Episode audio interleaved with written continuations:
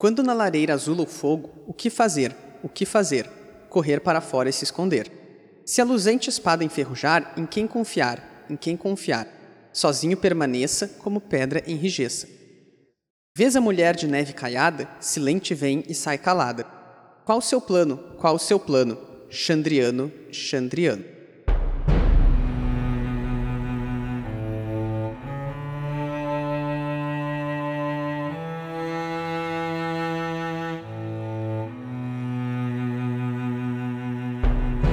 Oi, pessoal, vocês estão ouvindo o 28 episódio dos Quatro Cantos, o podcast de releitura da Crônica do Matador do Rei do Patrick Rothfuss. No episódio de hoje, que se chama Quando Azula o Fogo, a gente vai comentar o capítulo 72 do Nome do Vento. Eu sou o Arthur Maia e estão aqui comigo a Rayane Molinário. Oi, gente, tudo bem? E o Eric Alves. E aí, pessoal, tudo bem com vocês? E a gente quer lembrar também, antes da gente começar a discutir o capítulo 72, que vocês também podem nos apoiar no Catarse, né? O nosso sistema de financiamento coletivo. A gente está super contente com o resultado, já temos vários apoiadores. E aí vocês podem receber recompensas, né? De acordo com o valor que vocês contribuírem. É, a contribuição é de valor livre, mas dependendo de quanto for, recebem. Inclusive, estão chegando algumas das nossas recompensas que eu enviei essas semanas aí, um marca-página do Kvof no arquivo, um cartão postal do Kvof com a Dena e um bloquinho com as as. Como é que é o nome daquilo? Marco do percurso, no fundo. É, então a gente quer agradecer aí as pessoas que já são nossos apoiadores, né? Então, muito obrigado pro Lucas Queiroz, pro Pedro Rodrigues, o Vinícius Silva, Renan Rebeck, Ramon Fernandes, Felipe Vidal, Daphne Mendes, Newton Capistrano, Mariana Ferreira, Bruno Kelton, Tairã de Castro, Alessandra Alves, Tainá Bustamante, Josiane Zambon, César Catizani acabou. É, então, valeu aí, pessoal, pela, pelo apoio que vocês estão nos dando e também pela, pela parceria, né? No episódio passado a gente teve a Mariana aí com a gente e vai acontecer mais vezes. Então. A participação também, né? No, nas conversas que a gente tem no, no grupo. No Telegram, é verdade. a gente Telegram, tem que marcar mais jogos, é. né? Sim. Não quero botar o Gartic de novo, porque agora todo mundo já sabe as palavras. Mas a gente ainda não sabe desenhar, então não faz diferença.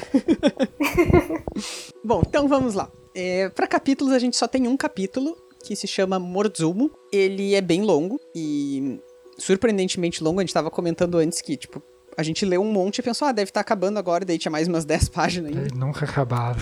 Nossa, eu pronunciei muito diferente de você. Como é que tu fala? Morduzumo. É, eu nunca tentei falar em voz alta, é Morduzumo? É, Morduzumo, sei lá.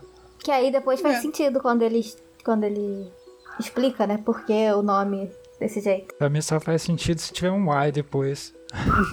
Morzumo. é, não, mas então, eu pronuncio Morzumo porque eu tô imaginando a contração das coisas, né? É, eu imagino mais interiorando. Ah, então, mas é o que eu tô fazendo, eu acho. Não sei. O interior daí é diferente do interior daqui, né? É, é verdade. É. Não que a gente seja do interior, né? Pra saber, mas. Nenhum de nós é. Acho que só o Eric é, mas... O Eric é. Então, com A é a versão certa. a fala do Eric é a fala canônica, é o lugar de fala. bom, esse capítulo começa então logo após o. Obviamente, logo após o final do outro. Né? Mas é quando o Kvof se encontra com a Dena, lá na, em Trebon, né? Logo depois do massacre no casamento, que ele saiu correndo para investigar. E surpreendentemente a Dena é a única sobrevivente do casamento. Uau, que surpresa. é, eles saem da hospedaria, dessa hospedaria onde a Dena tava lá se recuperando, porque ela tava toda machucada e tal. Uh, é interessante como o Kvolf comenta que ele acha que a Dena tá indo pro caminho errado, quando ela sai do quarto e ela vira pro lado errado, ele pensa, tipo, ah, ela tá desorientada, ela tá machucada, né? Então. Mas logo ele percebe que, na verdade, ela tava tentando sair sem ser vista, tentando sair pela porta dos fundos, né? Uhum. E... Mas daí ele, ela não consegue, eles acabam tendo que ir pela porta da frente. E aí o hospedeiro fica tipo, ô, oh, como assim tu vai embora? A gente deu cama, a gente deu médico, a gente deu comida, como é que. Médico, é, entre aspas. É, é o, o, o Wolf diz que claramente, né, não ia ter um médico decente naquela cidade. Ele fala também que eles deixaram uma mulher cuidando ela lá, etc.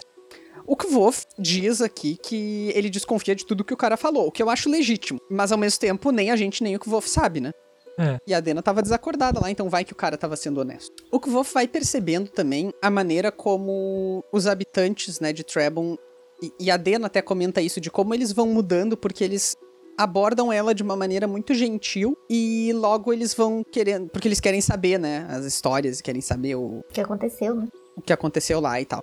Inclusive, o condestável assediou a Dena, né? E várias outras pessoas chegavam perto dela já pra perguntar como é que tinha sido, o que tinha acontecido no casamento, por que, que ela tava viva. Tem um comentário sobre, tipo, como se ela fosse culpada, né? De, É. Quem mandou sobreviver?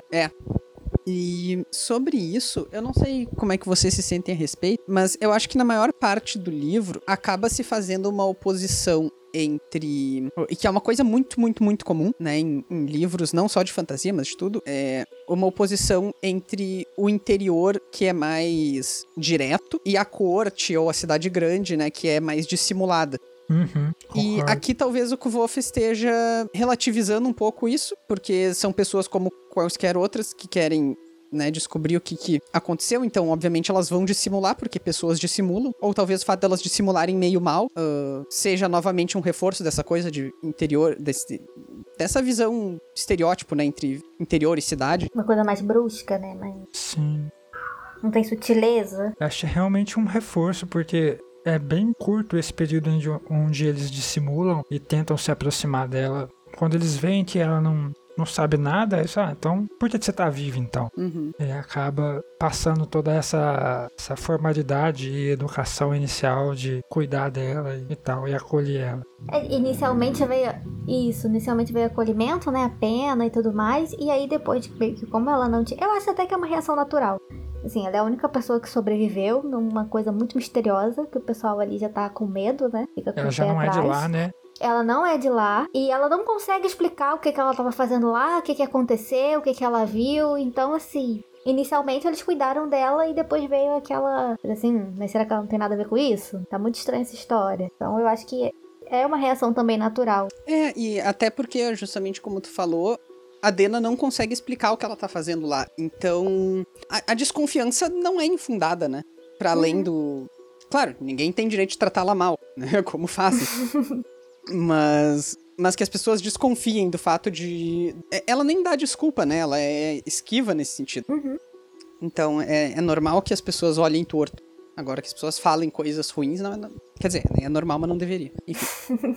eles. Bom, a partir dessa. ah, Logo que eles saem da hospedaria, então, eles estão meio confusos, porque um não sabe o que, que o outro tá fazendo ali, né? E aí eles decidem, então, ir pra fazenda dos Mothin, né? Que é onde teve o casamento e é onde morreu todo mundo e onde a Dena tava. A Dena diz que ela quer voltar lá porque ela quer pegar as coisas dela. E o Kvof diz que ele quer voltar lá porque ele quer investigar. E a Dena, nesse momento, ela começa a querer entender, né? O que que o, o que exatamente o que o Kvof quer investigar. É, acho engraçado o jeito que ela detecta a mentira dele, tipo, muito fácil, como se ele fosse uma criança mentindo. É ótimo essa parte, porque ele tá tipo assim, nossa, eu minto super bem, olha aqui como eu inventei essa história aqui agora e tá perfeita. E aí. Faz sentido se ela perguntar porque tem fundo de verdade e tal. Tenho anos de prática, sabe? É, acabou de falar. Isso é o Kvof sendo um excelente contador de histórias, o Kvof do presente, né? É, Porque ele tá ali falando tudo direto, né? Eu acho que uma coisa que é importante lembrar que, embora o Patrick demore bastante tempo e revise muitas vezes, o Kvof, personagem que tá contando essa história, ele não revisou nada. Ele sentou ali e começou a falar. Então, esse cara que sentou ali e começou a falar sem pensar, assim, atinou de botar todo aquele parágrafo sobre como ele é um bom mentiroso pra nos guiar de uma maneira falsa, né? no- nesse, pra logo depois a Dena dar a resposta dela. Tem uma frase que eu gosto muito da Dena aqui, que é. O, o Kvof fica tipo, ah, peraí, tu não vai pegar tuas coisas? Isso em relação à hospedaria, né? E aí ela diz, eu vou embora de onde eu não me sinto bem-vinda. Todo o resto eu consigo. conquista depois, né? Ela consegue recuperar isso. Isso. É, Eu gosto desse. Porque também explica um pouco, né, do. resume situação ela, dela. né? Resume ela como Uhum. personagem. E não tá errada, né? Nesse ponto, então. É, talvez no fato de dela evitar conflito direto assim e simplesmente fugir. Vai, fa- vai falar o quê pros caras da hospedaria? É, pois é.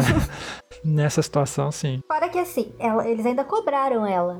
Ela, se ela tivesse sozinha, como que ela ia pagar? É, realmente, ela realmente só fugiria mesmo. Ah, É, então, a tentativa dela de fugir, eu acho que tem muito a ver com o fato de que ela não ia ter dinheiro pra pagar. E ela sabe que eles iam cobrar alguma coisa, né? uhum. É. E já tinha sido assediada, então melhor ir embora antes. Pois é. Ah, o que eu falei sobre a suspeição da Dena crescer na hora que eles decidem ir pra fazenda, eu tava errado, tá? Ela não fala nada, inclusive. Ela só fala justo. Uh, eu tava indo pra lá de qualquer maneira. Ah, é, eles têm essa discussão depois, né? É bem depois, é. Quando eles já estão Eles lá. pegam carona. Com... É, como a gente diz, o capítulo, o capítulo é grande. E daí é justamente o que eles ah, vão fazer, né? Eles querem ir até a fazenda, daí eles vão pegar uma carona, como a Rayane mencionou agora. E o cara diz que ele só vai até Morzumo, e aí depois deixa eles lá e eles têm que fazer o resto, né? Por si. Ah, eu gosto que o Kvolf, nesse, nesse momento, ele fala que ele e a Dena compartilharam um momento de silêncio por bastante tempo. É, é tipo aquele momento quando você tá com alguma pessoa na rua e aí você pega um táxi ou pega um Uber, aí você fica em silêncio lá dentro, você não quer continuar a conversa pra pessoa da frente não escutar. É, exatamente. Mas ao mesmo tempo eles não parecem estar desconfortáveis, né? É, sim. É, eu acho que eles também estavam tentando colocar as coisas em ordem na cabeça, né? Porque nenhum deles esperava encontrar o outro ali e tentando entender também o que, que aconteceu. Sim, é como a gente falou, o Tivolt tava elaborando a mentira que ele ia falar pra ela. Que ele até fala, se fosse qualquer outra pessoa seria mais fácil, ele poderia contar qualquer mentira pra conseguir informação. Pois é. Porque ele, tava, ele foi com a vontade de perguntar à pessoa que sobreviveu tudo que ele queria saber. E aí ele chega lá, a pessoa que sobreviveu é a Dena, que é a única pessoa que ele não tem nem uma gotinha de coragem pra perguntar nada, porque ele sabe que ela vai sumir, ou não vai responder, ou vai se fechar. Então teve que reorganizar tudo. E para além da questão de perguntar, qualquer outra pessoa que o Wolf não teria pudor de usar pros seus Uhum. fins ali. É, sim. Aí tem outra questão também, que é, é ele falar que, na verdade, ele tá ali por causa do Chandriano, né? E ter medo do que, que ela vai pensar. Tipo, você vai ser igual o pessoal do arquivo de falar que ele tá procurando coisa de criança. É, nesse É. sentido, o Kvolf é bastante orgulhoso, então eu acho que nem precisaria ser a Dena pra ele querer esconder. Sim. Pelo contrário, com a Dena é pra quem ele, né, consegue falar melhor, inclusive. Tem uma coisa é engraçada, né? Que aí entra aquela paixão dele de novo. Que eles estão nesse silêncio, né? Andando na carroça. E mesmo assim ele tem, tira um tempinho pra pensar como ela é bonita, né? Mesmo que eu tô andando com o olho roxo. Mesmo tão, tão perfeita. Como é que ele fala? Não impecável, mas perfeita. Ah, eu acho Pra bonitinho ele, esse. né? É. É. Porque eu, eu acho que, que tem muito disso, né? Que as pessoas reclamam muito disso, que ela é muito idealizada e tudo mais. Mas aí ele tá contando a história dele, então É, pra ele é o ideal. Faz sentido.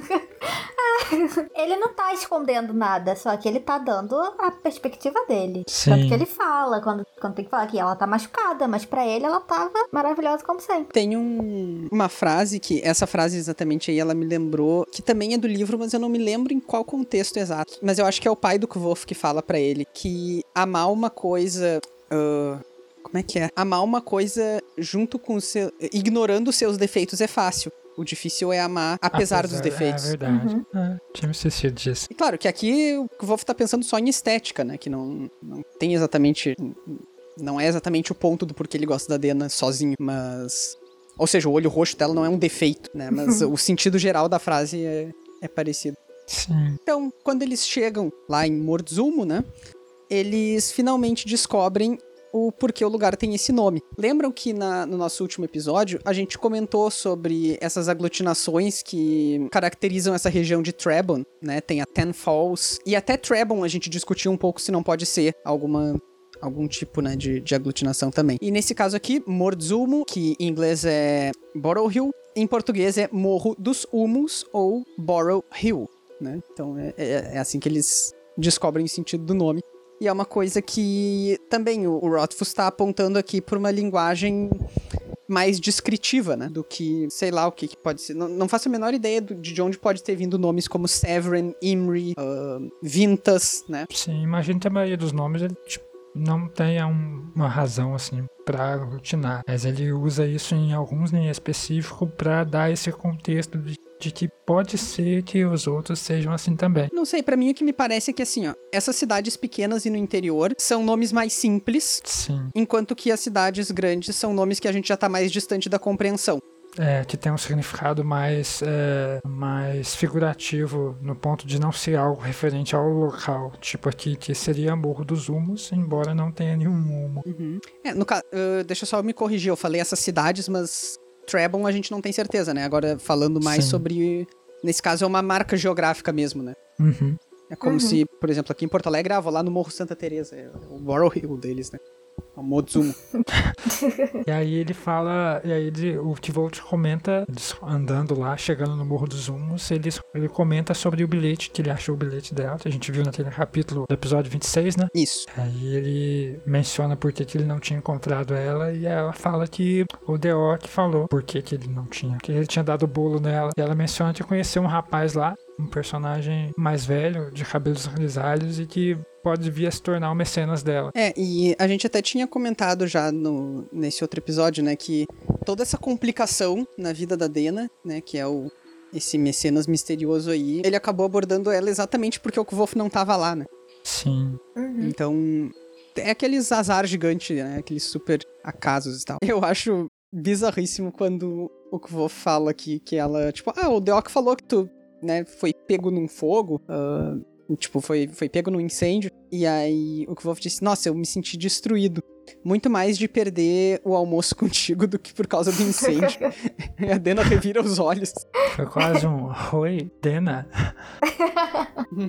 É engraçado também porque ele pergunta por que, que ela deixou na janela, né? Ela fala que foi bobo. E por que, que ela não deixou na cama e tudo mais. E ela fala que ela queria que ele achasse. E ele fica tipo assim, tá, mas só eu que ia achar lá na minha cama. Quem mais que ia lá? E ela fica tipo, garoto, né? Que dó. A gente vê mais da inocência dele no finalzinho do capítulo. É, agora eu não sei como é que soa pra vocês também, mas assim, uma coisa muito constante que eu gosto muito nas interações dele é como os diálogos dele são rápidos. Parece que um sempre tem uma resposta. Por mais que a gente saiba que o Kvolf tá se contorcendo por dentro, ele raramente fica encabulado, né? Uhum. Eles estão sempre, tipo, respondendo um ao outro com muita facilidade, mas eu não vejo tanto isso nesse capítulo. Eu vejo a Dena fazendo isso e o Kvolf sempre meio. Ele tá com o pé atrás, né? Parece. É, e não sei se tem algum motivo muito evidente pra aqui ser diferente dos outros capítulos, mas eu sinto um pouco isso, assim. Parece que os diálogos deles estão menos Parece que ele tá sem dinâmicos. foco, né? Bom, tá, tá sem foco faz sentido, né? É. Ela até fala depois que ela nunca viu ele desse jeito, né? E claro, ele tá pensando prioritariamente no Chandriano. Sim, sim. Embora ela até fale que ele tá usando sete palavras de novo, Uhum. mas é realmente é um diálogo mais fraco e sem aquela dança dos dois. É diferente, é. Não tem. É. Bom, aqui a Dena também fala pro Kvolf, né, sobre o Mecenas, como o Eric tinha apontado. E aí o Kvolf quer saber mais, mas a Dena não pode falar muito. Ele diz que ele é eh, super. é, Qual é a palavra? Não é restrito, mas enfim, uma pessoa que não. que valoriza muito a privacidade. Né? Tem uma palavra pra isso que agora não obcecado que ela fala. Ela fala que É, ele é obcecado. obcecado, né? Ele fala sigiloso, Eu não ela posso fala sigiloso não é nem a metade da história. Nessa hora também eles tentam nomear, né? Tentam. Porque fica muito chato ficar falando, ah, o meu futuro mecenas, o meu. Meu possível futuro mecena. Isso, possível futuro mecenas. E aí eles ficam tipo, tá, dá um nome pra ele aí. Que eu vou falar Anabel. Aí até a gente, não. Daí ele fica falando várias coisas, até que ele vê. Vem uma folha na boca dele, né? Isso, vento. É que eu, eu não quero usar a palavra freixo, porque ninguém chama isso de freixo em Pois português, é. né? É engraçado que é, os nomes que ele fala antes são todos começando com F, depois de Anabela e Duque da Dierama. Ele fala Frede- Federico, o Petulante, Franco, Feroce, e aí chega no Freixo. Pois é, mas isso aí, os nomes com F são assim também em inglês, mas freixo não é Ash. Ficou. Demos sorte. Pois é, é, em português ficou como se tivesse chegando ali, né? É, mas no caso aqui, o que eu acho que ah, direcionou bastante pra isso é o. que eles. ah, é que eles viram de fato um pedaço de cinzas, né? Sim, sim, é, ele Uhum. engasga, na verdade, né? Isso. Eu tô procurando aqui a, a lista Aqui fala. Ele tá falando lá e tal. é, levantei uma das mãos para proteger os olhos da poeira e das folhas. Tossi, surpresa, quando o vento empurrou uma folha para dentro de minha boca, fazendo-me engasgar e espirrar. Acho que em português eles trocaram pra folha, né? Mas Não, mas é uma folha. ah, freixo é um tipo de árvore, não é? sim, é uma folha. realmente fica como se fosse uma folha. Ela até conf- ela confunde com uma olmeira. Com uma almeira. É, É, então, nesse sentido, me pareceu que era um. ah, que é tipo uma folha ressecada, né? Ou Sim. queimada, tipo, pós-incêndio. Que foi o que apareceu pra eles. Pelo menos foi que como eu entendi isso aqui. Pois é. É, se a gente jogar no Google, aparece, aparece como é a folhinha. Aparece Marcelo Freixo também. É, eu tava aguardando essa piada. pra hora de dizer que a Mas- Dena tá fechada com freixo. Desculpa atrapalhar a piada, mas aparece umas folhas aqui. É uma folha bem fininha. Não sei se vocês olharam. Então, olha só. Uh, ash tem a árvore, ash, mas também tem no sentido de cinzas. É. Uhum. Em, em inglês. Agora, em português, é, ninguém. Então, eu acho que essa é a dicotomia que, que tá colocada aqui. Por isso que talvez quando eu tava lendo, eu tava pensando em coisa queimada. Sim, Mas- é, mas tá aí no finalzinho. Uhum. É até parecido um pouquinho a árvore, tô olhando Às aqui. vezes no inglês ele quis colocar essas duas. a- os dois sentidos juntos, Acho que sim. enquanto no português ela teve que Não dividir. deu, é. É, que aí no final da cena ele engasga com cinzas e ela fala, ah, eu tô com farelo no olho. e ela fala, não, a farelo é cinza. E aí eles veem o incêndio, o lugar do incêndio.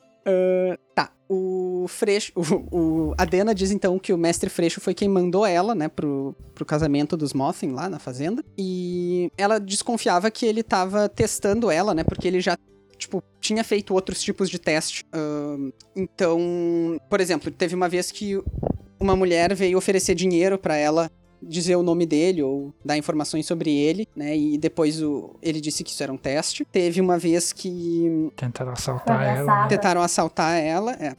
Então ela tá supondo que a saída ao casamento pode ter sido um tipo de teste também. E aí ela conta que ela tocou lá na cerimônia. O Eric apontou aqui que ela fala: Eu fiquei esperando o meu mestre Freixo. Então, é, é na quando ele fala que eles vão pra longe do, do lugar do casamento lá, quando começa a gritaria e tal. E aí ela fala que ficou esperando o meu, mas acho que ela ia dizer algum nome, não sei se no inglês ela ia dizer o nome dele, e aí ela lembra e fala Freixo. No português ela corta a frase no meio e fala Freixo. Não sei se ela ia falar tipo meu mecenas. Eu acho que ela ia falar algo do tipo, que é o que ela tava acostumada a falar antes. Meu futuro mecenas, meu provável mecenas. Aí, só que aí, como eles já tinham escolhido um nome, ela se corrigiu e chamou Freixo. É, eu sinto assim também. Sim, mas o que me deixou com essa dúvida foi porque ela tinha falado que ele ainda não era mecenas dela. Que ele, ela tava meio que conquistando ele ainda pra ver se ele virava mecenas dela. Mas eu acho que ela ia dizer aquele possível Sim, futuro mecenas. só me confundiu na hora, porque eu tava tentando prestar atenção pra ver se pegava alguma coisa. É, eu acho, né, também. Mas enfim. Tem uma, uma coisa aqui que a Dena diz uma hora que ele tem um jeito de fazer sinais, de me deixar saber que está por perto. Sim, E, nossa, eu fiquei super pensando nisso. Bom, eu quero falar isso na sessão de É. spoilers depois. quero aprofundar um pouco isso. Antes da gente entrar muito nessa parte, deles já no, no coi- na, na fazenda, né? É, eles têm um diálogo que é legalzinho, assim, interessante. Que é o Volt é meio condescendente com ela, tipo, ah, você não, não, tem, não tem que lá, fica aí e tudo mais. Ela fica até um pouco ofendida, brava, e aí ela até fala assim, ah, não sou nenhuma margaridinha enrubescida. Aí eu lembrei que naquele capítulo das flores, Uhum. ela ficava tentando o tempo todo se colocar, né, como uma flor simples, comum, mais delicada e tudo mais. Eu acho que foi até uma margarida mesmo, se eu não me engano. Foi, foi. E aqui, é, e aqui ela meio que vem e evidencia que ela não é isso, meio como se ela, ela já aceitou que ela não é assim. Não importa que ela queira ser assim, ela não é. sim.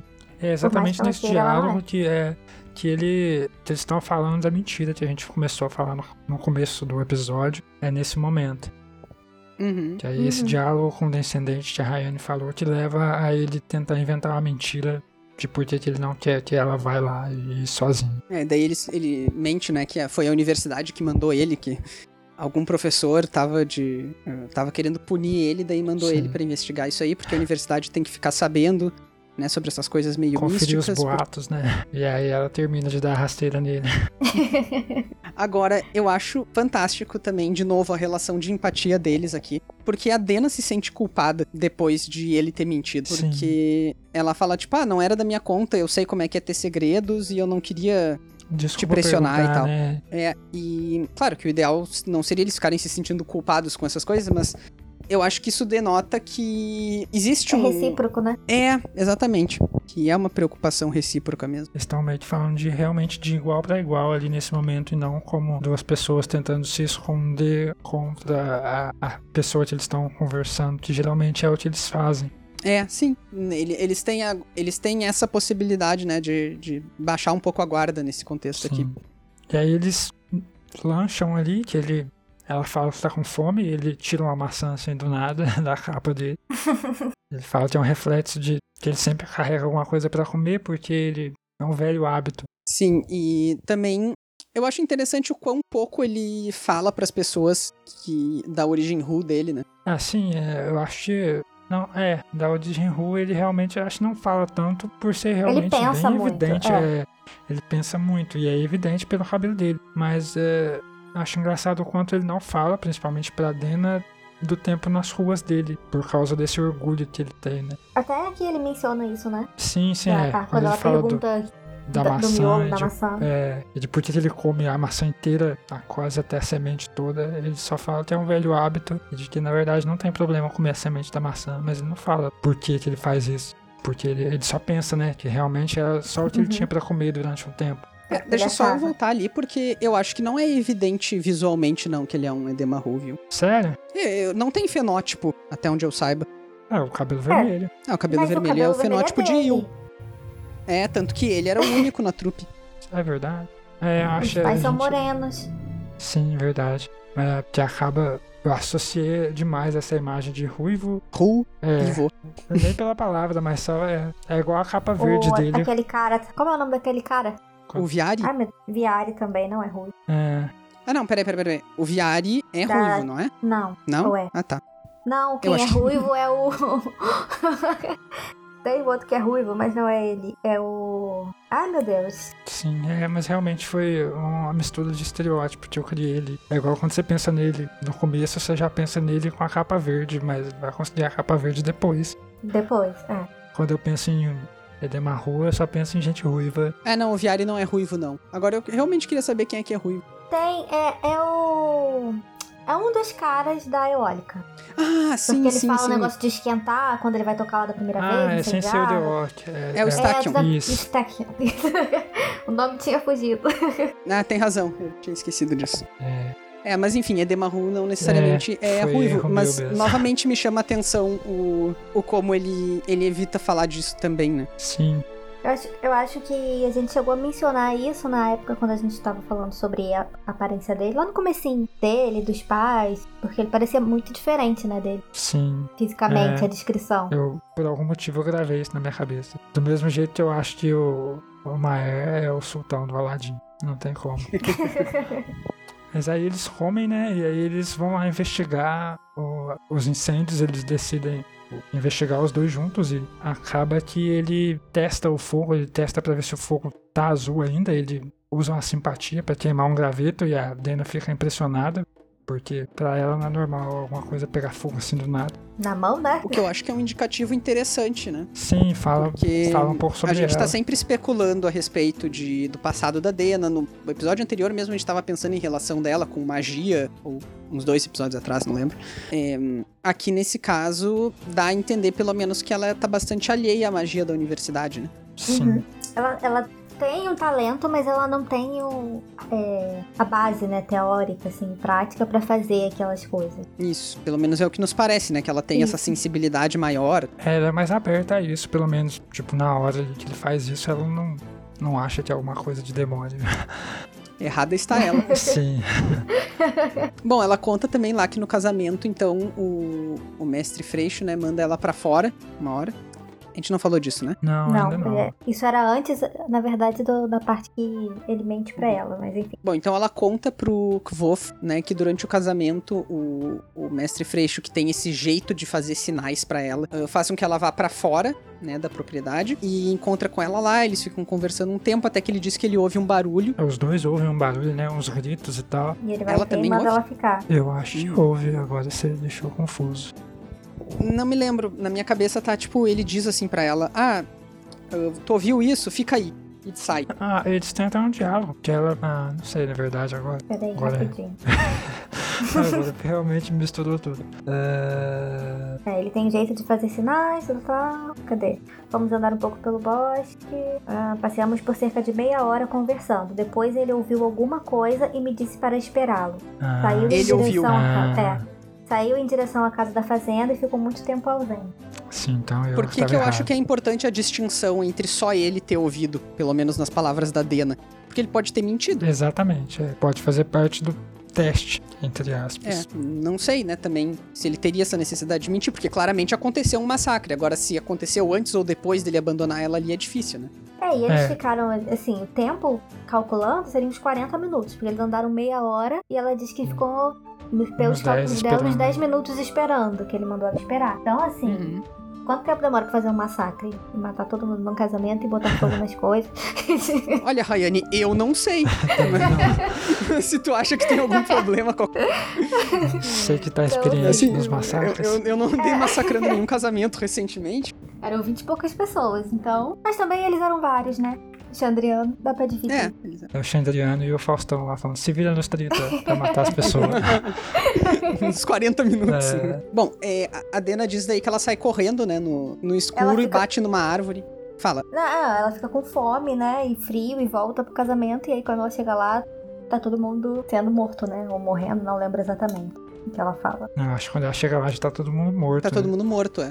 Ah, não, aqui ó. É, quando eu saí atrás de uma penha, decididamente ouvi uma gritaria. Então cheguei mais perto Ah, e tá. senti o cheiro de fumaça. Vi a luz do fogo por entre as árvores.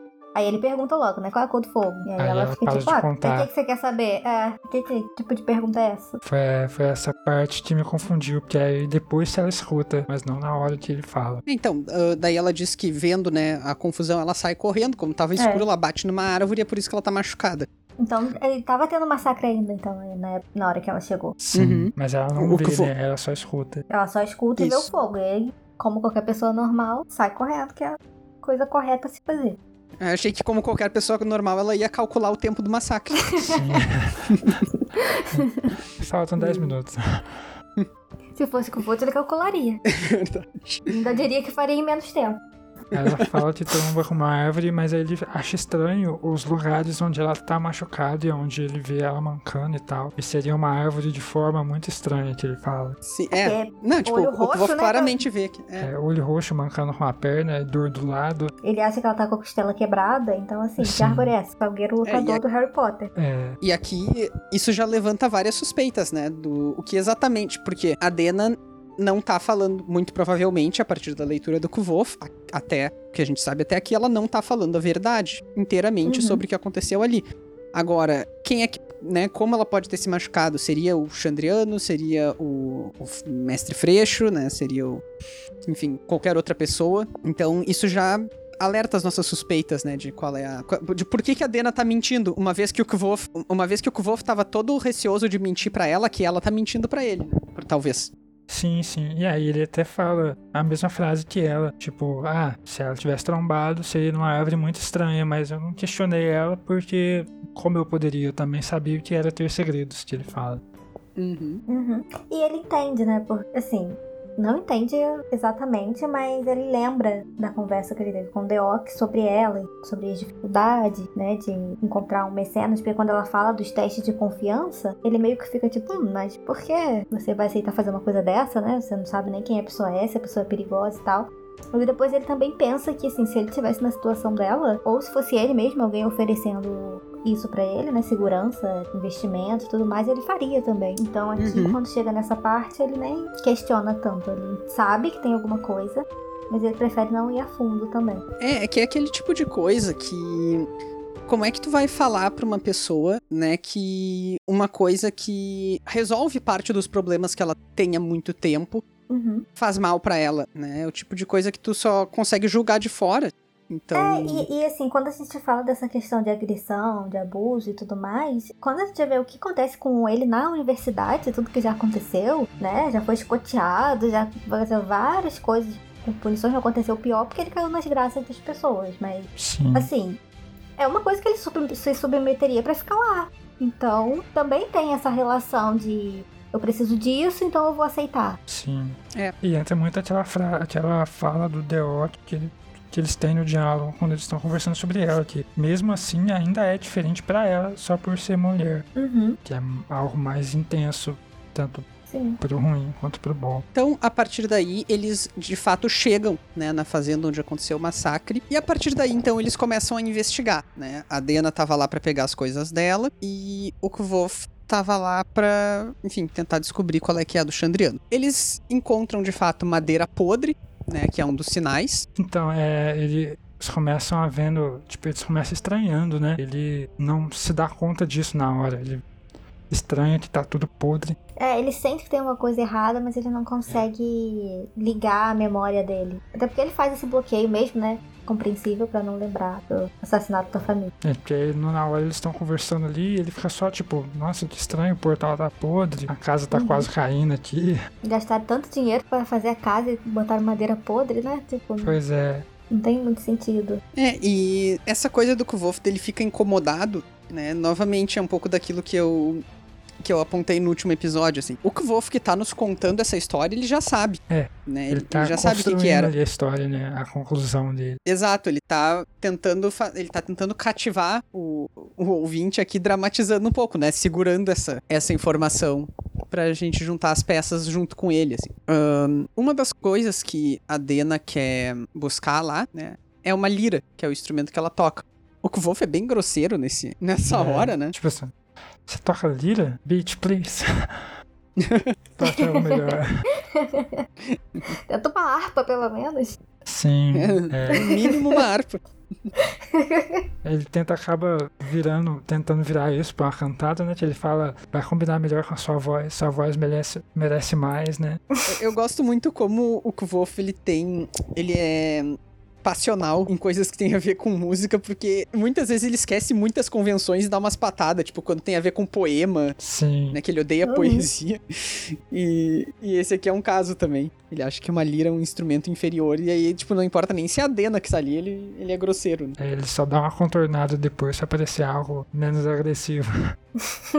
e aí ela fala que na verdade foi o, o mestre Freixo que escolheu o instrumento dela pra ela começar a tocar no casamento. Sim, é verdade. E Ela fala que da próxima vez ela vai pedir uma harpa, impressionar ele pra ganhar uma harpa. Se tiver vivo, né? eu, eu tenho. É, é engraçado, porque aqui ela fala se estiver vivo, mas depois no mesmo capítulo ela diz, tipo, ela diz, tipo, ah, não, ele não é o tipo de cara que ia morrer, assim. É, Então ela parece ter dúvidas, mas ao mesmo tempo. ela tá procurando né? ali porque ela tem que fazer. Uhum. Que se for um teste, ela tem que completar É. o teste. Acho que pra saber também, né? Tipo, ah, pelo menos eu procurei. Sim. Ela fala também que as pessoas, né, a maioria delas foi morta por facas e espadas, Sim, sim. né, o que era foi mais ou menos assim que a maioria da trupe do Kvolf morreu também, não foi? Foi. Foi. Foi tipo meio esquartejado assim, É, Uhum.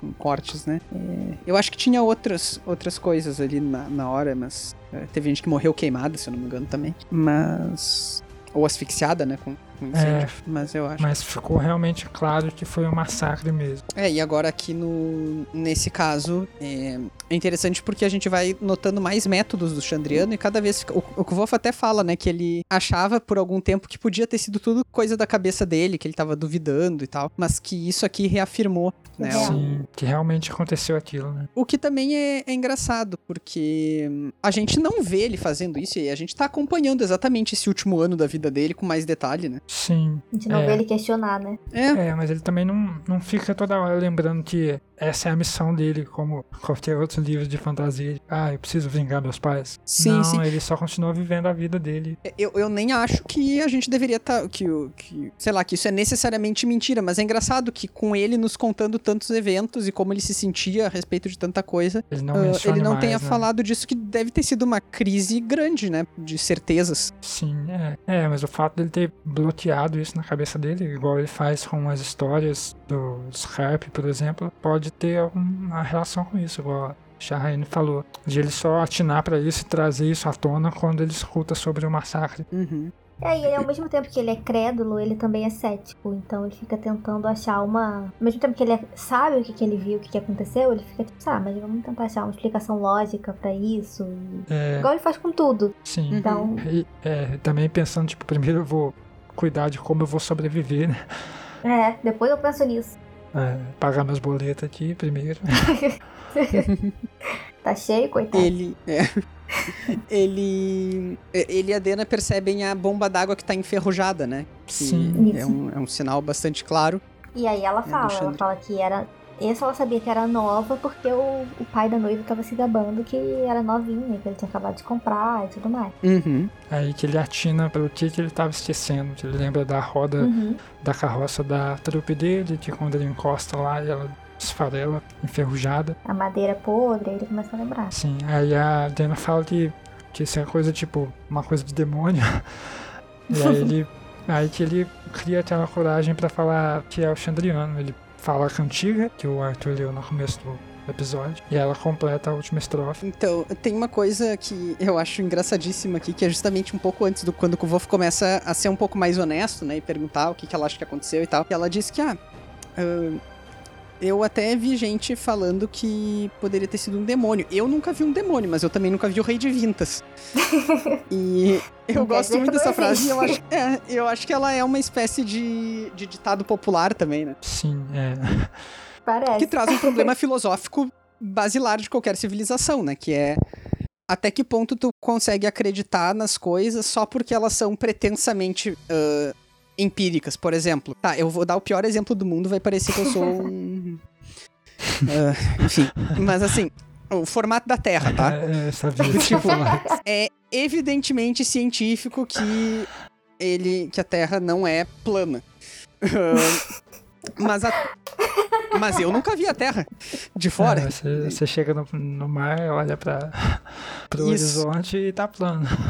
Tá, mas pode ser a curvatura do meu olho. Eu já li essa, é ótimo. Porque o olho é redondo, então ele faz tu enxergar o horizonte Ai, redondo. Deus. É, Mas e será é- que. É, Temer O rei deve de ser plana. É a terra plana de Temer. Isso. E Já tem isso aqui, então você imagina numa civilização medieval, onde, igual ele fala, há pouco tempo ele seria queimado na fogueira só por ser ruivo. Uhum. É, tipo, imagino que isso seja bem mais intenso na época dele, por ser uma época medieval ali e tal. Realmente focado nessas crenças. Se já existe isso hoje É, em e quanto dia. mais dificuldade em É, relação eu à empiria as pessoas têm, né? falam- É, Ela menciona, né, que ele até fala assim, ah, eu não, não sabia se eu acreditava muito nos boatos, do que tinha acontecido no casamento, e que ele tava acreditando porque ela tava contando e tal. E aí ela fala que outras pessoas também viram, porque quando outras pessoas chegaram e acharam ela, foram buscar os corpos, ainda tava queimando.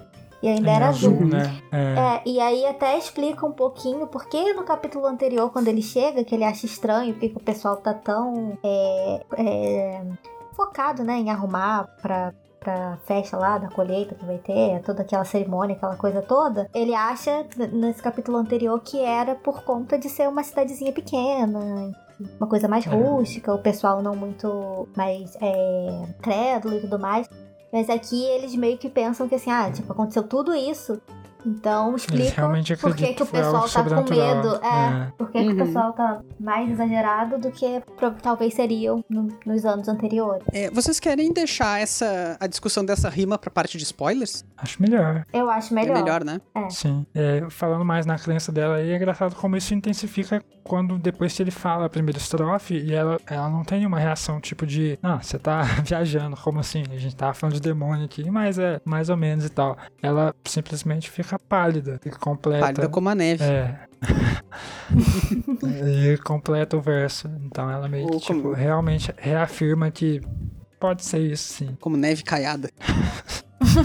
Ahn, bom, então, logo na sequência, né, do. dessa riminha deles e tal, eles vão investigar, né, na. Lá no lugar onde a Dena tinha apagado e tal, eles vão andam pela, pela florestinha ali pra tentar encontrar indícios, né? Sim, sim, ele até ensina ela como rastrear as coisas no mato. Uhum. Como saber são- onde o mato tá revirado porque alguém passou ali e tal. E é algo que diz mais sobre ela, que ela fala que ela é uma pessoa urbana. Então ela originalmente não veio do interior. É, muito embora a gente também saiba que ela tem alguma familiaridade com estrada, né? Com vida de estrada, assim. É, sim. Que ela também é itinerante já faz algum tempo. Claro que é diferente tu entrar na mata e tu ficar só na estrada, né? Sim, Mas- é. É, ela viaja, mas ela não sabe viajar a menos que seja na estrada. Ela tá investigando, né?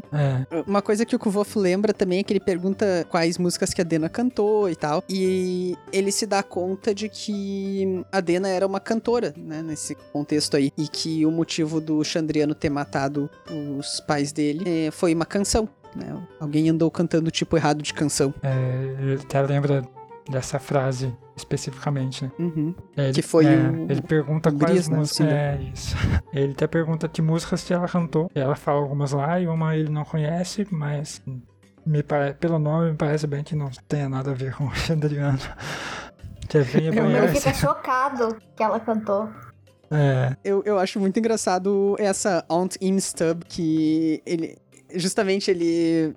É, Parece muito coisa de músico, né? De tipo, eles conhecem aquilo e, e sabem que não é um ritual de que se faz em casamento, né? sim, E, porque é uma música muito obscena. sim. A é. que ele não conhece é a Come Wash in the River. É, né? venha a, a que é obscena é, a Aunt Im Stub, Sim, a é. banheira da tia Im. Mas do jeito que acaba a cena, me parece que essa também pode ser. Que aí ele fala que não conhece ela e tal, e aí depois ele fala que ele can- ela canta pra ele, mas ele. Uhum. E que até inventa um verso na hora, mas que ele não vai falar porque a canção é pra ele. É, mas não, não sei se é obsceno nesse caso, me pareceu Sim, é, mas. uma coisa é, mais pessoal mesmo, sim. né? Sentimental. aí. Não fala obsceno de ser realmente explícito, mas às vezes pode ter algum duplo sentido, assim. É, pode ser também. É. Cada De flerte, assim, um ar mais. É, Essa, essa que ele fica tipo, não, não acredito. É, me parece muito mais. Qual é o nome dela em inglês? Você tinha falado, mas eu só acompanhei em Aunt português. Imstub, é, É. a banheira da tia Em.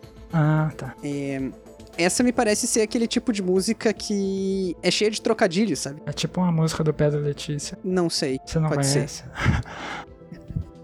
Não, mas eu vou só confiar. Tá. É engraçado porque ela até fala, tipo assim, ah, o pessoal daqui não, não é afetado, não. Eles estão de boa. Eram, né? Finados. Já morreram agora. É, eu pensei em umas coisas meio mamonas assassinas. É, assim. exatamente. É, é algo tipo Sim, Mamonas. Assassinas. E aí, como ele Ele faz. estava cantando ele, Mamonas Assassinas no casamento. Raimundos. É, é algo bem nessa linha. E como. Aí, como ele faz. O Patrick, ele faz muito isso em capítulos que tem alguma informação muito relevante ou algo muito pesado, que ele simplesmente corta a cena no meio, igual eles falam ali o verso, e aí corta a cena e aí ele vai pra uma cena totalmente assim. Calma, tranquila, pra não deixar aquele ritmo, aquele clima pesado. Eu acho que ele faz bastante isso. Vocês já perceberam isso? Ah, eu tô procurando exatamente qual é essa transição que tu tá comentando. Então, acaba a cena com eles Ah, tá. recitando um versinho ali, e aí depois Uhum. é essa cena da que que ele cantou e eles Sim, sim. no rio. Isso é uma coisa que eu sempre me pergunto, porque isso é um recurso mais ou menos comum, né? Ou esse tipo de corte de cena, ou então de entrada de personagem num momento Sim, dramático. É deixar aquele Eu sempre, me, é, eu sempre me pergunto como é que isso funciona internamente, assim, do tipo, o que, que o Kvof e a Dena fizeram entre eles estarem lá naquele É, momento que- tenso. Exatamente. Eles soltam uma frase pesada, tipo assim, e se foi o Chandriano? E aí acaba, mas aí o que, que eles falaram depois disso? É, falou tipo, bah, aham, É, eu Vamos só, lá. Eu só consigo imaginar um dos dois falando, eita.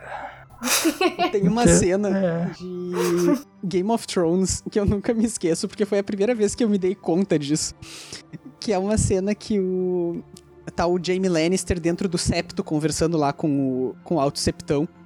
E aí o Alto Septão faz meio que uma ameaça pra ele. E todos os, os fiéis, né, dão um passinho pra frente, porque eles estavam na sombra. E aí eles aparecem na luz pro Jaime ver. E aí eu fico me perguntando o que aconteceu antes daquilo.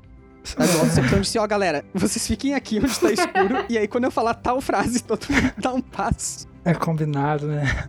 É, é, realmente ele faz muito isso. Ele faz isso, tipo, a cena mais icônica que eu lembro disso é no Israel, no começo, quando ele vai lutar. Que no final das contas todo mundo tem essa luta na mente, mas ele não mostra ela. Uhum. E ele faz isso várias vezes durante as cenas pra deixar esse gancho, mas re- realmente, geralmente, você faz isso no final do capítulo. Quando você vai terminar o capítulo, você vai começar outro assunto ali.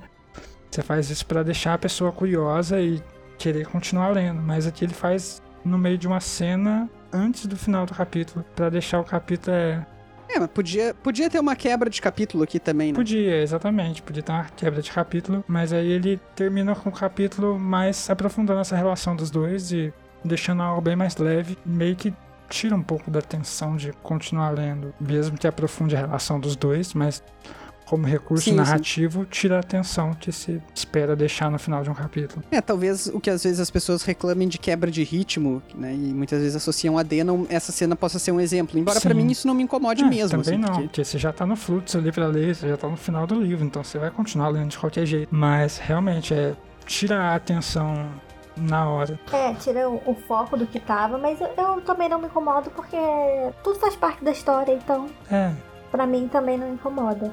Aprofunda a relação deles. É. Ah, aqui eu acho essa parte muito engraçada, né? Dele, primeiro, totalmente fantasiando, tipo assim, ah, mas eu já sei o que, que vai acontecer, se fosse numa história, ela tá tomando banho lá do outro lado, eu tô aqui, aí ela vai cair, vai se machucar, eu vou gritar, eu vou ter que ir lá correndo, e aí coisas vão acontecer, e aí, tipo, nada acontece, né?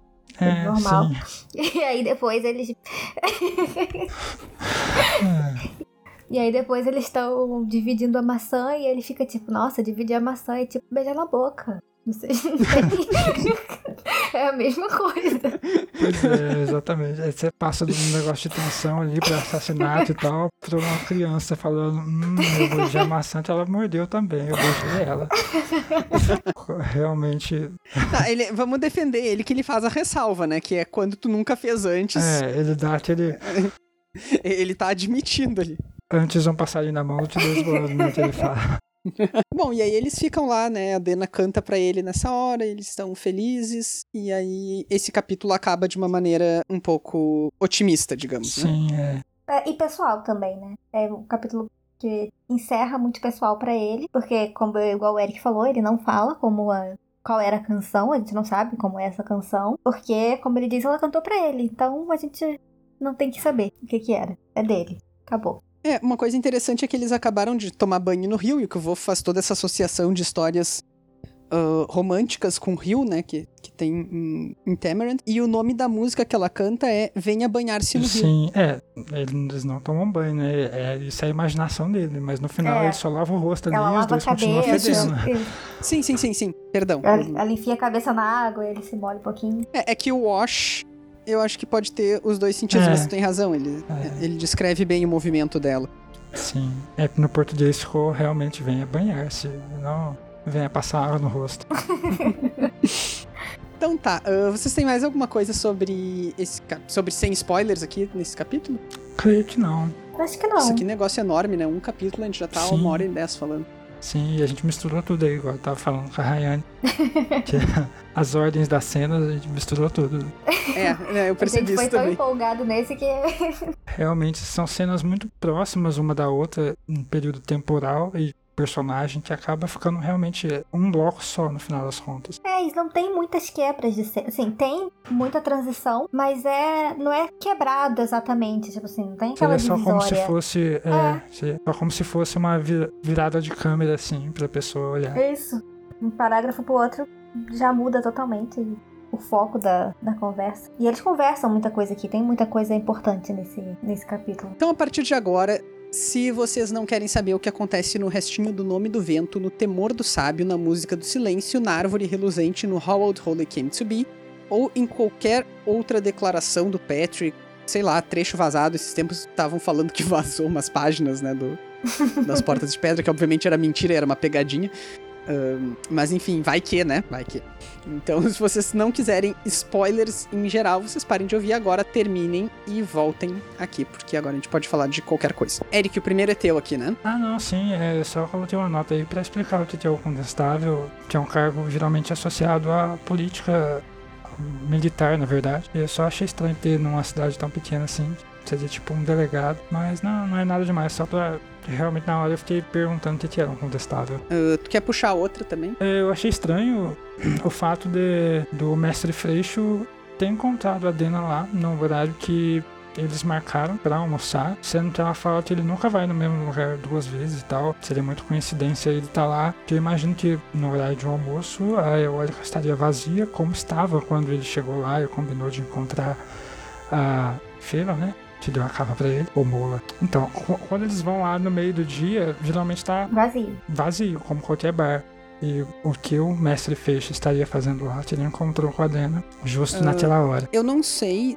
eu- tô procurando aqui exatamente o trecho, não tô achando mais. Mas quando ela fala isso de nunca se encontra no mesmo lugar duas vezes, ela- será que ela não quer dizer que eles nunca marcam de Sim, se é. ver no mesmo lugar? É, ela né? fala isso, mas pelo jeito que ela descreve ele e todas essas manias que ele tem, eu imagino que ele meio que age assim normalmente, como uma pessoa esquiva. Não, esquiva com certeza, né? Até, ou, ou nem sempre, porque, por exemplo, lá, no, lá em Severin, né? Tomando por, por certo que seja o Bredan aqui, ele tá lá na cara de todo mundo o tempo inteiro. Sim, né? sim. Só, e de vez em quando ele some e tal. Mas eu, eu não tenho dúvidas de que ele programou pra encontrar a Dena naquele momento. Talvez ele estivesse seguindo. Talvez meio que esperando por ele. Me passou isso pela cabeça. Não, eu ia dizer também que eu acho que ele não, nesses lugares mais distantes, assumindo também que é o Bredan, por- que ele não vai, porque assim, tá, ele foi lá na eólica, o Deok viu, e tanto que ele fala, né, pô, que, ele, que, ah, que ela saiu com ele e tal. Se ele voltasse, ele seria reconhecido. Ele falou assim, ah, não, foi esse cara aí que ela saiu. Então, assim, também é uma forma dele manter o anonimato dele, né, eles não vão se encontrar no, no mesmo lugar. O Deot não lembra dele. Então é a primeira vez e única que ele vai lá. É, É, mas eu acho que ele tá seguindo ela é uma, uma possibilidade forte aqui. Sim, sim. E, e você falou do Bredan, me lembrou no Temor do, Sá- no Temor do Sábio, fala que ele é uma pessoa que viaja muito, que gosta de viajar. Sim, tem até durante o período que o Wolf tá lá, ele, ele some, some. é. Uh, tem uns boatos de que ele tá numa. de que ele faz uns rituais. Tá, enfim, vamos guardar isso. Sim, vamos guardar sim. isso pro, pro- pro episódio especial. Mas algo das teorias que a gente vai falar pra ele no- nos próximos episódios, que aparece aqui, que eu não tinha visto, mas que parece que acontece no inglês. Quando eles estão falando os nomes deles, quando o Tivolt está chutando nomes pra dar pra eles, ele, eu até falei que ele fala muito nome com F. No inglês, uma dessas teorias dele, esses nomes, as sílabas dele formam Uhum. Feruli, que seria Sim. o nome do Chris. Só, só, Sim, formam mesmo. sim, só pra deixar aqui em português não tem, não, não forma Ferula. É ferula, né, que traduziram. É, mas é. não forma. É, que daí isso é uma pista muito, muito pontual, né?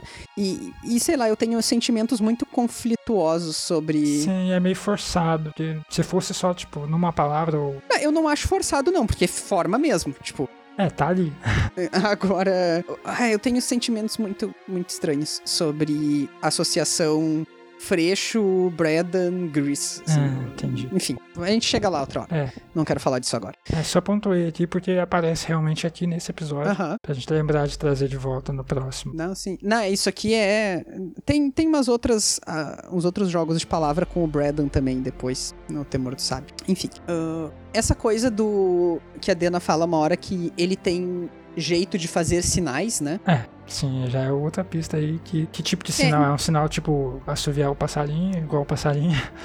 ou é realmente deixar um fogo Eu azul? lembrei da, sinais da. Dina em Brooklyn Nine-Nine, É, berrando que nem um passarinho. exatamente. É, não, mas então, no Temor do Sábio, a gente sabe que. A gente pode inferir que a Dena tá se interessando por nós ilianos, né? Sim. Uhum. Que é uma maneira de tu sugestionar coisas a partir de escrita. Mágica com escrita, como ela chama, né? Uhum. É, Então eu me pergunto se pode ser esse o método, porque é o método com o qual ela pode entrar em contato e ter curiosidade de perguntar lá na frente. Sim, imagino que seja algo assim e não algo meio que tipo físico ou gestual. É, porque, tipo, ela consegue perceber que ele tá por perto de dentro do, do casamento, né? E ele tá fora. Uhum. Que não me parece que ele vai lá e entra e conversa com as pessoas. Não, ela vai encontrar ele. É, É, ela que vai. Ahn, tem uma outra coisa que pode ser bobinha aqui, mas que também me deixou pensando, que é o instrumento que o Freixo escolhe pra ela é uma lira, né? Que em português se pronuncia exatamente igual à esposa do Lanry, a lira. sim. Em inglês. Em é inglês, em inglês é lyre, né? Com um E no final. Ah, tá. Então, mas assim, é parecidíssimo. Realmente fica uma referência aí, igual ele já fez outras vezes com a letra trocada. É, e, e para além disso, o fato eh, é também uma lira de sete cordas. É. Especificamente. Então, assim, me parece que pelo menos se tá apontando aqui pro Chandriano, né? Seja Uhum. ou, ou pra relação do Lanry enquanto Haliax, né? E, e que a Dena, o, mecenas da Dena tem alguma relação com isso. E aí isso aí vai se reforçar lá no Temor do Sábio quando a gente escuta a música da Dena, né? Sim, sim, mas sim, acho que faz referência ao Larry e a Lira. E ao número 7. O número 7, como o número 3, é um número que. São números que aparecem recorrentemente aqui. O 7, principalmente pelo Chandriano. Mas acho que talvez não diretamente ao. Larry. Lan, nossa, eu nunca sei falar o nome dele. é a ele como. É Isso, faz referência a ele, mas eu ficaria em dúvida contra ele e barra Haliats. Ah, mas a história do Scarpe diz que, Sim. que é isso aí, não é? Sim, mas aí a história que ela conta pra ele, não. Não, mas ela não, mas ela não apresenta uma versão alternativa, ela não nega isso em particular. Será? Ela não diz, tipo, Não, o Lanry não era. O, o, o Lanry não virou o Chandriano, quem virou o Chandriano, sei lá, foi o Celitos, entendeu? Uhum, entendi. O, o que eu acho é que a música da Dena e o que o, o mecenas dela faz é apresentar uma versão diferente da história na qual o Lanry é, é o herói, Sim. né? E, e o Celitos é o vilão, whatever. Sim. Mas isso não quer dizer que ele não tenha se tornado o Chandriano depois. A Dena aqui com certeza não sabe de nada disso. É. Né? Eu tô pensando Sim. lá na frente. É, o mecenas dela faz essa referência. Estamos supondo aqui que ele esteja realmente fazendo essa referência. Mas se pelo bem ou pelo mal, eu não sei. É, assim, eu acho que pelo bem ele não deve fazer muitas coisas, mas. Exatamente. outra, outra coisa, outra referência que tem nesse capítulo são os versos da cantiga, quando eles cantam, que eh, acho que não tinha aparecido antes, né? Mas a última estrofe que a Dena canta ainda não tinha aparecido nas versões que a gente já viu até aqui. é interessante que venha dela, né? Sim, é. Que é a versão talvez que se cante na região onde ela foi criada e onde ela cresceu. Que tem essas variações regionais. E a primeira, estro- a primeira e a segunda estrofe a gente já viu que é o sinal do fogo azul e da ferrugem, mas aí ela canta Vês a mulher de neve caiada, silente vem e sai calada. Qual é o seu plano? Qual é o seu plano? Chandriano, Chandriano. E como a gente estava conversando antes de começar o episódio, ficou dúbio a referência que faz aqui com a versão em inglês, porque aqui parece ser uma pessoa só, a mulher de neve caiada, que é silenciosa, que é sorrateira e entra e sai sem ninguém ficar sabendo. Mas na versão em inglês parece ser duas pessoas pelo, as, pelas menções que a gente tem de quem são o Chandriano lá no Temor do Sábio. Ah, mas Eric, a música em inglês ela também dá a entender que é uma pessoa só. Eu usei a referência errada. A música fala que é uma pessoa só, mas a referência das pessoas que são Chandriano no Temor do Sábio, pra gente pensar É. que são duas pessoas. Ele nos apresenta, dentre os sete membros do Chandriano, ele nos apresenta uma delas que é pálida como a neve. Né, que é o que, que tá nessa música aqui, que por algum motivo foi traduzida como a neve caiada. E a gente não sabe, nenhum de nós sabe o que, é Então. caiada. É, a, gente, a gente se pergunta se tem alguma coisa a ver com o Ronaldo Caiado. Todos os políticos brasileiros tão, aparecem nesse capítulo aqui. Ah, que diz assim, ó, vês a mulher de neve caiada, né? Enquanto no original é see a woman pale as snow, né? sim. Você vê uma mulher pálida como a neve. E aí isso seria um integrante do Chandriano lá na versão do Temor do Sábio. E aí o segundo verso, que na música parece estar se referindo à mesma pessoa, lá no Temor do Sábio tem uma outra, um outro membro, uma outra integrante do Chandriano, Do cinzento silêncio, que nunca que fala. é, exato, que é caracterizado pelo silêncio. Exatamente. E foi o que, agora olhando aqui de novo, quando a gente tava conversando com isso antes de começar o episódio, a gente tava supondo que, ou pelo menos eu tava supondo que seria duas mulheres. Mas o Dalcente do cinzento silêncio pode ser um homem também. Então já não entraria nessa teoria, mas abriria talvez de ser o mecenas dela, por ser o cinzento ali e relacionar tanto ele ao, ao nome Ash de cinza e ao cabelo dele também. Mas de qualquer forma são duas mulheres. Assim, a gente sabe que tem mais de uma mulher no Chandriano. Tá, tem, mas ali naquele, naquela lista de nomes tem a, A gente não tem como saber, é. e tem, deixa eu ver, não tem, não tem, claro, assim, não tem outra que seja mulher, Especificação, tipo, né? É, onde o artigo deixa no feminino. É, no português ficou no feminino porque, né, foi o verso, né? Vem caiada, silente vem, sai calada. É verdade, Mas no inglês, também não realmente ficaria. não, não tem como. É. Não dá pra gente saber. É, qual é essa? É a do... Ah tá, tu diz na musiquinha? Isso. Na- é que na musiquinha pra também. mim não tem como dissociar esse verso do verso anterior. De, de cima, né? Ah. Ah, mas assim, uma coisa que eu ia dizer que a gente tá falando aqui sobre ter mais de uma mulher no Chandriano, né? Lá no capítulo 16, quando os pais do Kvof morrem, o Kvof fala em homens e mulheres, né? Quando ele tá vendo o Chandriano de longe. Salvo engano, no vaso da Nina tem uma mulher só, não tem? Ah, vamos procurar aqui. Nina Mosrar. Ah, gente, tem muita Nina. É menina, então aparece um tanto. Aqui, Nina. Nossa, como é que fala tanto o nome dela? Ah, É é que que deve ter entre as o- palavras tem as sílabas. feminina, é, qualquer coisa assim. Mas eu achei que no capítulo 82, trecho 1. ah, você se lembra de alguma coisa das imagens? Aí a Nina fala: Havia um que não tinha rosto, só um capuz sem nada dentro. Aos pés dele ficava um espelho e uma porção de luas em cima. Pá, pá, pá, pá, pá. E tinha uma mulher que não usava um pedaço da roupa. Ah, só viu o vaso por um minuto. Não, então, ela só fala dessa descrição. Tinha uma mulher e o Haliates. Ela só descreve dois, né? É, ela fala que não viu direito o vaso pra poder. É, tem isso também, né? Então. E, e outra, o Kvof também não deve ter visto direito de longe. Então pode ser tanto uma coisa quanto outra, né? Sim. É. Às vezes algum, alguém com uma feição mais andrógena ali que possa tanto ser homem quanto mulher. O caso do Gris, por exemplo. Sim. Uh, e eu tenho mais uma coisinha, pelo menos anotada, que é essa associação que o Kvof faz de romance com o rio, né, histórias de amor que começam num rio e tal. O momento lá no finalzinho do Temor do Sábio, onde a relação dele com a Dena Zeda é do lado de um rio também. Ah, verdade. Então, no caso, pedras, aqui né? é uma inversão do, da história, né? Sim. Acabou com as expectativas do menino. Eu não tô contando pra ele, ele sabe melhor que eu. Mais alguma coisa pros spoilers aqui, gente? Não, acho que Acho que não. tem só esses pequenos caminhos que a gente pode seguir pra teoria se a gente vai começar no, comentar no futuro. Isso. Eu sei que a gente faz vários episódios que tá prometendo o nosso especial sobre o, o, o Mestre Freixo, né? Mas a gente já sabe em qual capítulo que a gente quer parar pra, pra discutir tudo isso. E ele é bem breve ainda nesse, nesse arco de Trebon aqui. Só tem uma coisa mais importante antes desse capítulo, que são os porcos. Ah, é verdade, é verdade mesmo. Oi. Vamos avisar o Bruno já. É, A gente faz o TCC dele pra ele poder. falar sobre porcos. É, Então tá, pessoal, muito obrigado vocês que nos ouviram até aqui. Eu sei que hoje a gente tava empolgadíssimo. E disperso, né? Misturamos todas É, as cenas. dispersa a palavra. Fora de ordem. Mas, também. Mas obrigado por aguentarem, então. E obrigado aí também por todo o apoio de vocês. Lembrem que agora a gente tem um grupo no Facebook também, que a gente tá começando a né, movimentar um pouquinho. A gente tá também discutindo um pouquinho de pautas para futuros episódios por lá e tal. Sim, sim. E Então- lembrar que o grupo é aberto, então qualquer um pode participar e não só os apoiadores.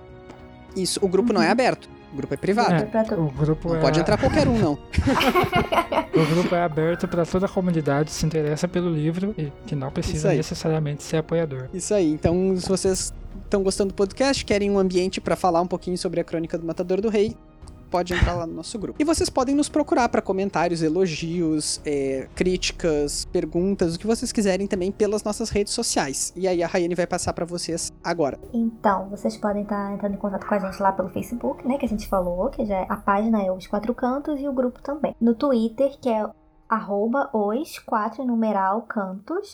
No Instagram, que é podcast 4 em numeral também cantos. Então, Twitter e Instagram, 4 em numeral. Nos outros é tudo por extenso. Ou vocês podem estar mandando um e-mail pra gente, que é podcast os quatro cantos, gmail.com, tudo por extenso também. E vocês podem estar ouvindo a gente nos aplicativos que vocês preferirem, que for melhor pra vocês. A gente tá no Spotify, é, SoundCloud, a gente tá no Podcast Edic, no YouTube também, que também é Os Quatro Cantos. Só que lá no, no YouTube demora um pouquinho mais pra subir, mas os episódios vão pra lá também.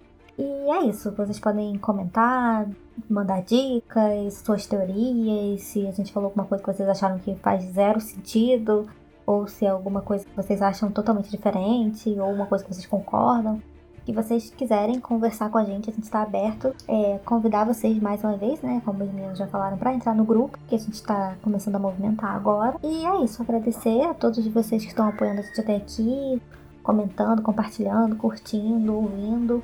Tá sendo muito bom, bom pra gente isso. Então, é isso. Quando tu falou do e-mail, eu dei uma risadinha por dentro aqui, que esses tempos a gente recebeu o nosso primeiro e-mail em dois anos de podcast. Tava Sim. quase sendo excluído o e-mail por achar que aqueles e-mails de spam. Não, a gente recebeu um e-mail de verdade. É, Obrigado Foi pra muito pessoa legal. que mandou o e-mail. Nós gostamos do Foi e-mail. um mesmo. momento de orgulho. Conquista, meta batida. Então tá, pessoal, a gente volta em breve com o nosso 29 episódio, que vai ser cheio de poicos. Ah, e a gente vai discutir o capítulo 73 do Nome do Vento. Até mais! Até mais, tchau. gente, até mais.